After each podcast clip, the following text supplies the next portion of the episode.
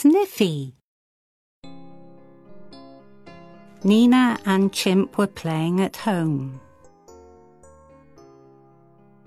Dad came in with a box. Dad said, Come and see what is in the box. Nina looked in the box. There was a puppy. The puppy sniffed Nina. He sniffed Dad. He sniffed Chimp. Then he sniffed Nina again. Nina said, I don't like him. He sniffs too much.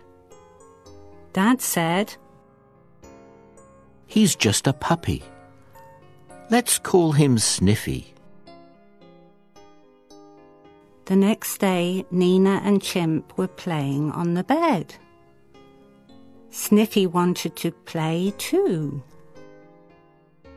Sniffy jumped on the bed. He sniffed Nina.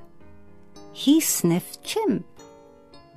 Then he sniffed Nina again. Nina said, I still don't like him. He sniffs too much. Tell him to go away. Dad said, But Nina, he's just a puppy. The next day, Nina and Dad went to the park. They took Chimp and Sniffy. Nina and Chimp were playing on the swings. Sniffy wanted to play too. Sniffy ran round and round the swings. He sniffed Nina, he sniffed Chimp, then he sniffed Nina again. Nina said, I still don't like Sniffy. He sniffs too much and gets in the way. Dad said, He's just a puppy. He only wants to play. The next day, Nina was playing at home. She wanted Chimp, but she could not find him anywhere. Nina looked and looked for Chimp. Sniffy wanted to look too. He sniffed the bed. He sniffed the box. But he could not find Chimp. Dad said, Let's go to the park. Let's see if we can find Chimp there. Dad and Nina looked for Chimp at the park, but they could not find Chimp.